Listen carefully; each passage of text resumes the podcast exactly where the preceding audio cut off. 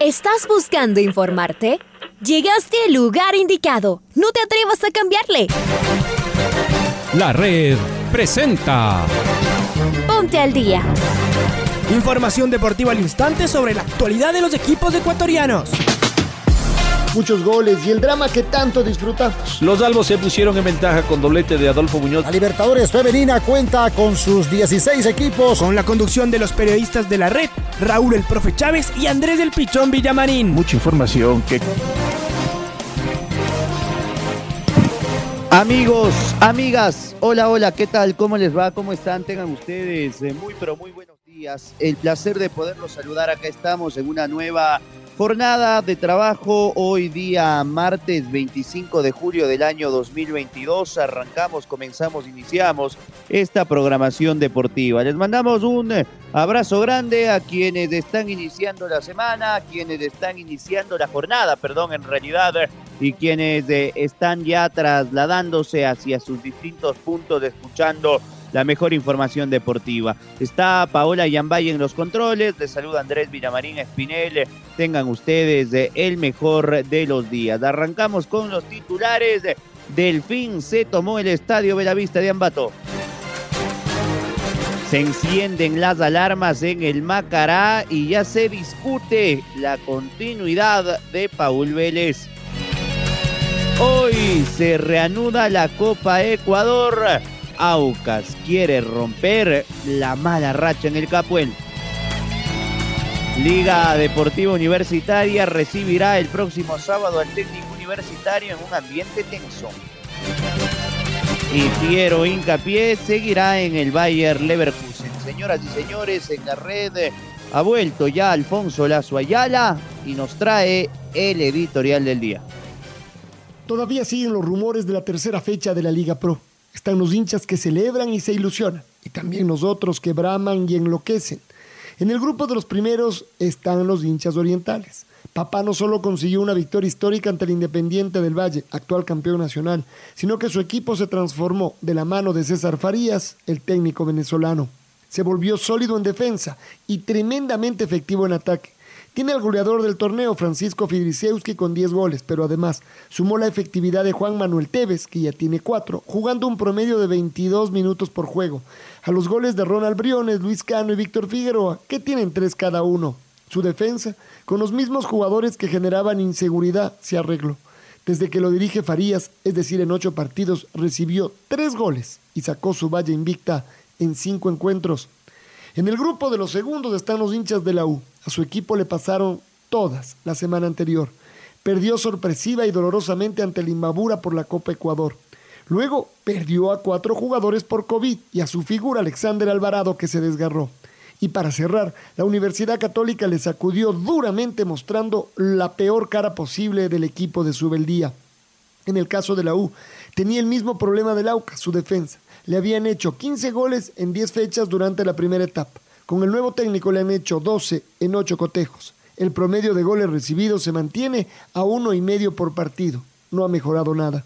Y el promedio de goles marcados incluso bajó un poquito.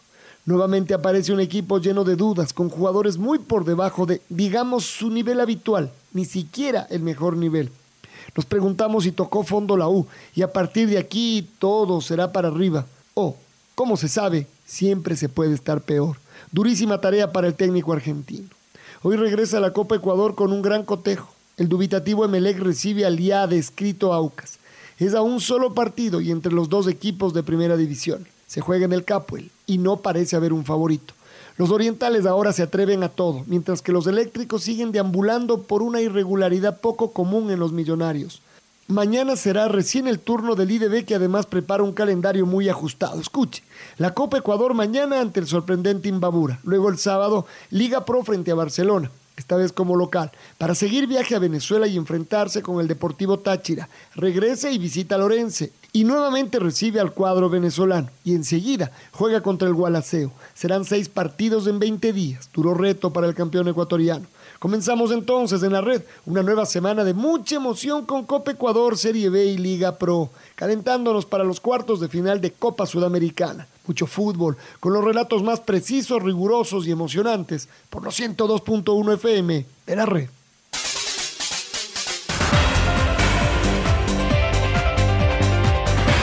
Y vamos a ir con los resultados de esta fecha que finalizó la noche de ayer en el Estadio Veravista de la ciudad de Ambato con lo que significó el triunfo del Delfín, dos goles por uno sobre el Mácara. Pero la jornada inició el viernes por la noche, Gualaceo 0, Deportivo Cuenca 0. El sábado temprano, Orense con triplete de Vidagra le ganó 3 a 1 al Cumbayá. El Aucas le metió una manito, 5 a 0 al Independiente. El City con una figura descollante como su arquero Gonzalo Valle mantuvo el cero e igualó sin goles ante el club Sport Emelec. Mismo resultado en el Veravista, Muyugruna frente al técnico universitario. Católica le hizo cuatro a Liga Deportiva Universitaria y Barcelona igualó a dos goles por bando frente al 9 de octubre. La fecha, vuelvo y lo reitero, finalizó ayer con el triunfo del equipo de este hombre, del Topo Sanguinetti, que le ganó 2 a 1 al Macará. Escuchemos entonces al DT del Delfín.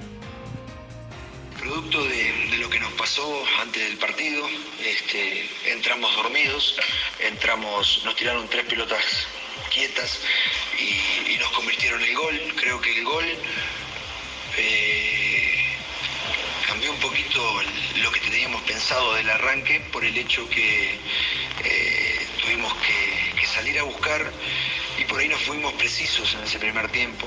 También el rival nos, nos jugó mucho al contragolpe, por momentos nos, nos, jugó bien y, teníamos que, regresar rápido. Eh, y no fuimos claros a la hora de, en ese primer tiempo, este, poder este, llegar al arco rival. Creo que en el, segundo tiempo eh, tuvimos un poco más de presencia en el área con Coniglio, eso hizo que, nos peleara mucho todas las pelotas. Eh, sobre todo el equipo, eh, primero que nada, creyó, en, que se podía dar vuelta, se, logró el empate este, y más allá de haber logrado el empate de visitante, eh, se hicieron cambios para buscar el triunfo. Y, en definitiva creo que en segundo tiempo donde tuvimos más la pelota, este, manejamos este, mejor que en el primer tiempo y, creo que, nos vamos con, tres puntos eh, muy importantes para nosotros porque nos dejan arriba de cara a lo que a lo que se viene, que se viene una seguidilla de partidos, porque tenemos el fin de semana con Guayaquil, tenemos entre medio con, el Nacional eh, Copa y después con Emelec. Entonces, eh, contento por, por esa levantada anímica del equipo, por saber que, que, bueno, que siempre se puede, más allá de esos primeros 10 minutos donde por ahí no, no estuvimos bien en cuanto a la concentración y en cuanto a, defender de la mejor manera. Y en Ambato hay mucha preocupación por lo que acontece con el Mácara. Ayer Marcelo Fleitas, quien es el asistente técnico de quien estaba suspendido como Paul Vélez, dio varias indicaciones durante los 90 minutos. Y a la conferencia de prensa fue otro de los asistentes que tiene Vélez como Boris Fiallo. Sin embargo, tras el resultado, se evaluará en el transcurso de este día la continuidad o no de Paul Vélez, quien no ha tenido el mejor de los eh, resultados en el tema estadístico y hoy su cargo depende de un hilo. Escuchemos las declaraciones en rueda de prensa de Boris Fiallo, asistente técnico del Macará. Eh, como presenciamos en el segundo tiempo, Facundo ya fue, eh, disminuyó en la parte física, eh, no pudo tener la, respuesta a, querer controlar el balón, a dar juego, como en algunos momentos en el primer tiempo. La intención era con Darío darle más rapidez, más tenencia de pelota, ser el acompañante para, Luis Mina. No se logró, desafortunadamente los, cambios prácticamente no, no surgieron a lo que queríamos, ¿no? El replantear incluso antes del segundo gol queríamos replantear el, sistema, pero lamentablemente nos, nos cogieron en el pleno cambio del segundo gol y, y todo se fue para atrás. Como análisis del partido, todos destrozados, un primer tiempo, digamos, aceptable, donde que tuvimos eh, algunas opciones de gol frente al arco, no la pudimos completar, pero desafortunadamente en un segundo tiempo eh, vergonzoso, vergonzoso. Perdimos el horizonte de juego, una vergüenza, una vergüenza lamentablemente. Créeme que no hemos podido conversar con, con el profe, con el cuerpo técnico, eh, en lo personal muy, muy destrozado. Ustedes saben el sentimiento de mi para el club y, y no tenemos todavía respuesta a lo que viene sucediendo. Eh, dejaremos que transcurran las horas para el día de mañana reunirnos y, y poder conversar.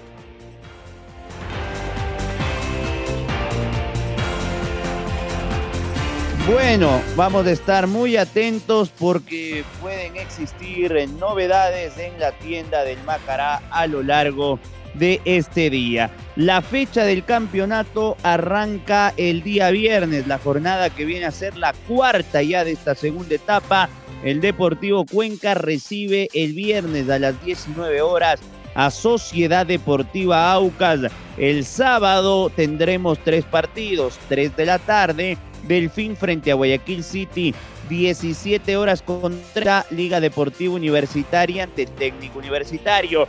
Y a las 20 horas del sábado, el partido de la fecha entre el Independiente del Valle y el Barcelona. Para este domingo 31 de julio, cerrando el séptimo mes del año, Cumbayá Mushugurrun en el Atahualpa a las 2, a las 16.30 Macará Católica y a las 19 horas Emelec frente al Gualaceo. La fecha se cierra el próximo lunes a las 19 en Milagro, cuando el 9 de octubre mida fuerzas ante el Orense. Pero el fútbol no para eh, y la verdad es que tenemos mucho fútbol. Hoy se reanuda la Copa Ecuador. Tras estas eh, dos semanas conoceremos a los cuatro semifinalistas. Está Domingo Valencia Lazo que nos tiene más detalles sobre lo que hoy acontecerá en el Capo, el mañana en Ibarra. Bueno, dos grandes partidos. Aucas quiere romper el maleficio en el Capuel. ¿Será que lo logra? ¿Cómo te va, Domi? Te mando un fuerte abrazo. Bienvenido. Hola compañeros, ¿cómo les va? Esta noche a las 19 horas del Club Sport Emelec recibe a Sociedad Deportiva Aucas en el último partido de los octavos de final de la Copa Ecuador en el Estadio Capuel. Tras este encuentro, quedará completo el cuadro de cuartos de final de la competencia, que comenzará mañana en la noche en el Olímpico de Ibarra, cuando el Imbabura reciba al Independiente del Valle en el primer partido con bar de esta competencia. Después, los otros tres encuentros se jugarán la próxima semana. El próximo miércoles 3 de agosto a las 15 horas en Esmeraldas, el estadio Folke Anderson recibirá la visita del Mushugruna. El Vargas Torres será local. En horas de la noche, el Club Deportivo Nacional enfrentará al Delfín en el Estadio Olímpico Atahualpa a las 19 horas. En el estadio por confirmar y el rival, por supuesto, el 9 de octubre enfrentará el próximo 4 de agosto a las 19 horas al vencedor de Melec y Aucas. Los ganadores de cada serie accederán al cuadrangular semifinal y después los dos primeros se medirán en una final única que en principio está programada para jugarse en el Estadio Banco Guayaquil, propiedad del Independiente del Valle. Informó para el Noticiero al Día, Domingo Valencia. Compañeros, vuelvo con ustedes de Estudios Centrales.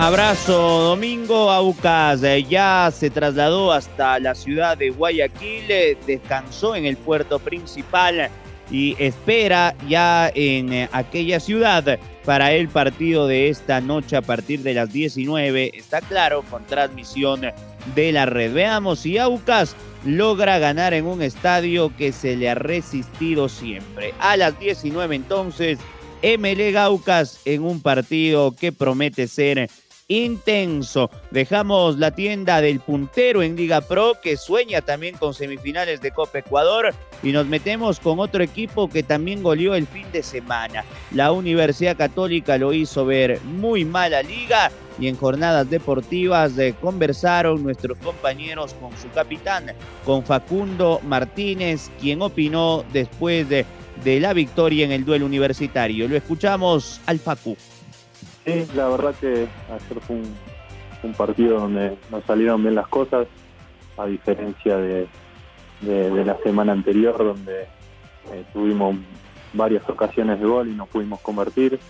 El día de ayer, a temprano tiempo, pudimos abrir el marcador, pudimos hacer nuestro juego, tuvimos contundencia y bueno, la verdad que salió todo redondo, pero bueno, ya dando vuelta a la página, lo disfrutamos ayer, pero ya hoy ya tenemos que pensar en el, en el próximo partido porque esto es muy dinámico, porque vamos a tener eh, muchos partidos de acá hasta, hasta fines de octubre y queremos queremos estar lo, más sólidos posible, a ver si, si, este año se nos da.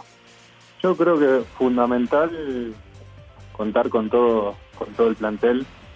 Estamos viviendo una etapa donde volvió a haber rebrotes, entonces eh, el cuidado es, fundamental. No tenemos una amplia plantilla como pueden tener otros equipos, así que vamos a necesitar, de todos.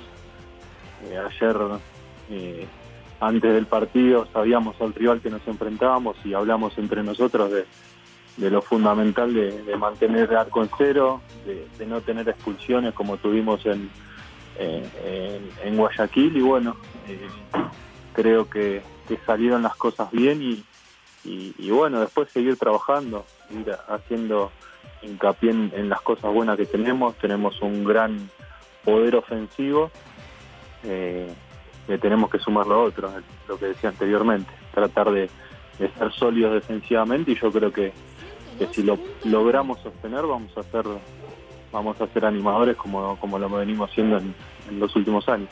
La verdad que ayer la, la dupla central hizo uno de los mejores partidos del año, sí que hemos, había iniciado Royson Rentería por una lesión.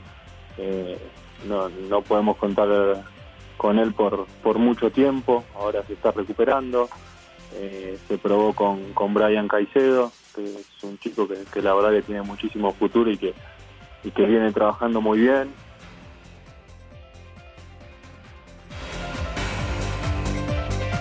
Ahí las palabras del capitán Facundo Martínez. Vamos ahora con eh, la tienda de los Rayados de San Golquí.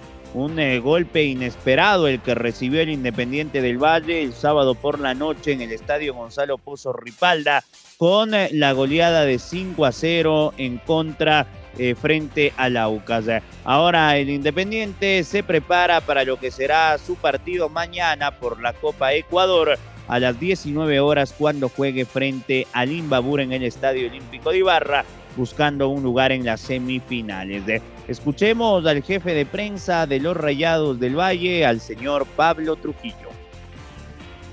A veces pasan estas, malas noches futbolísticas, pero el, fútbol es así, no te da mucho chance de lamentarte, no te da mucho chance, así que, mira, festejar y de lamentarte, así que hay que la la hoja hay que pasarla rápido, hay que continuar. Tenemos la Copa Ecuador el día miércoles, eh, un gran partido se viaja el día martes. En la tarde el equipo se va a quedar allá en, en Ibarra y queda concentrado para el partido del día miércoles frente a Tubimbabura, que la verdad pues ha, sorprendido, ha tenido muy buenos partidos la semana anterior frente a Liga por Copa y también frente a a, el Nacional por la Serie Se le ve que es un equipo pues bastante bien trabajado, bastante ordenado, presionan mucho, eh, no dan un balón por partido, pero bueno, esos, esos son los rivales con los que tenemos que jugar. Tenemos que adaptarnos a ellos, pasar la página rápido y, concentrarnos de que ahora pues todavía queda mucho por la Liga Pro. tenemos que hacer frente ahora a, la Copa Ecuador y sacar un buen resultado. Todos esos detalles pues los estamos analizando entre estos días. Hoy en unos minutos más tenemos una reunión para ultimar detalles de los temas de logística, de los temas de seguridad, parqueaderos, entradas, lugares de venta. Y nosotros pues eh, esperamos ya oficialmente tener eh, los permisos de, de venta y el permiso de funcionamiento de la Intendencia y estaríamos saliendo a la venta este día miércoles, a más tardar el día jueves. Entonces, entre miércoles y jueves, pues ya podremos anunciar incluso los valores, podremos anunciar eh, las localidades eh, destinadas para el equipo visitante, para el equipo local. Y de seguro el día miércoles y jueves, pues tendremos ya noticias. Y estoy más que seguro que el día sábado va a haber un, llenazo nuevamente acá en, el Estadio de Banco Guayaquil, porque realmente es un partido que, que, que marca mucho y que tiene bastante expectativa. Ahí estaba Pablo Trujillo, el jefe de prensa del IDB. Y está Lucho Quiroz también ya del otro lado. Él nos va a traer detalles de una liga deportiva universitaria que recibirá este sábado al técnico universitario por la cuarta fecha de la Liga Pro y que llega muy golpeado. Los albos recién inician su semana de trabajo hoy ¿Cómo te va, Luchito? Bienvenido. ¿Qué tal compañeros? ¿Cómo les va? Un gusto saludarles. La gente de Liga Deportiva Universitaria se prepara para recibir este sábado en su estadio a las 17.30 al técnico universitario por la cuarta fecha de la Liga Pro Cris. El ambiente es pesado, el ambiente no es bueno para la gente de Liga por todo lo que está pasando. El equipo Albo además tiene que eh, también buscar el reemplazo de, del jugador Joseph Espinosa que, que fue expulsado y ver si es que Piovi, Ayala y López ya dan negativo para COVID y poder contar con ellos para este fin de semana. Ángel Sánchez también ya trabaja con el cuerpo técnico, con sus compañeros. Esperemos ver si es que para este fin de semana puede ser tomado en cuenta. Un abrazo. Otro abrazo también, Lucho. Y vamos ahora con Pablo King. Él nos eh, trae detalles de sobre Piero Incapié el tricolor seguirá en el Bayer Leverkusen, tiene contrato hasta junio del 2026. ¿Cómo te va, Pablito? Abrazo grande, buen día. Hola, ¿qué tal? ¿Cómo les va, amigos y amigas de la red? Aquí está la información para el noticiero al día. El Bayer Leverkusen ha tasado el pase o los derechos deportivos de el tricolor Piero Incapié en más de 40 millones de euros. Y además, los dirigentes del equipo del Bayer Leverkusen tienen programado negociar cualquier transferencia de Piero Incapié a otro club de Europa una vez que concluya el Mundial de Qatar, donde Piero Incapié va a jugar con la selección ecuatoriana de fútbol. Hay varios equipos europeos que están interesados en los servicios del jugador de la selección ecuatoriana de fútbol, pero los dirigentes del Bayer Leverkusen han marcado el territorio para precisamente negociar el pase de Piero Incapié una vez que concluya el Mundial de Qatar 2022. Además, hay un dato adicional que, publican las redes sociales del equipo de la Bundesliga, el Bayer Leverkusen. Piero Incapié jugará ya con la camiseta número 3 y no con la 33 que venía actuando en su primer año en el fútbol de Alemania. El Bayer Leverkusen terminó tercero en la Bundesliga y Piero Incapié fue precisamente una de sus figuras. Hasta aquí la información deportiva, amigos y amigas de la red. Cerramos con el gol del recuerdo. El gol del recuerdo. La red. 26 de julio del 2009, Sociedad Deportivo Quito recibió al Club Sport Emelec por la segunda fecha de los hexagonales en el Estadio Olímpico Atahualpa.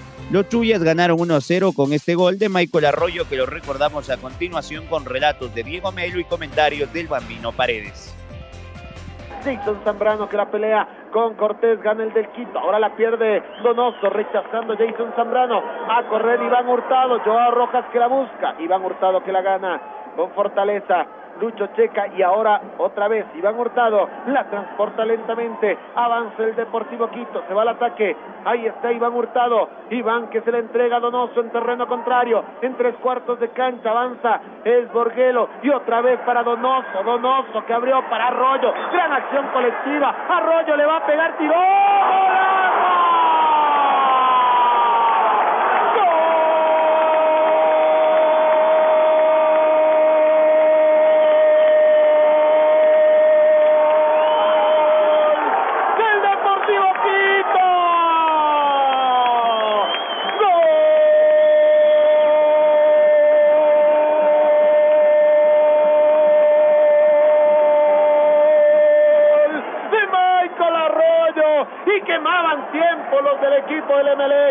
señor, y se lanzaban al piso y al reanudar el partido puso el acelerador el cuadro Chuya y todos estaban dormidos. Empezaron a tocar la y llegó a los pies el número 7, Michael Arroyo, un enganche, sí, y apuntó durante todo el primer tiempo. Esta vez fue certero, la pelota dentro, el Quito ya gana 1 a 0 acá en el Atahualpa. El gol lo marcó Michael Arroyo. Qué golazo se mandó Arroyo cuando la jugada comenzó por la izquierda con Borguelo para Donoso, metió cerca del semicírculo, ahí se acomodó, hizo el recorte, Arroyo la midió y con tremendo disparo abajo, inalcanzable para la mano izquierda del guardameta Elizaga, la pelota quedó reposando en las vallas del arco norte del Atahualpa, un golazo de Arroyo justo a los 42 minutos.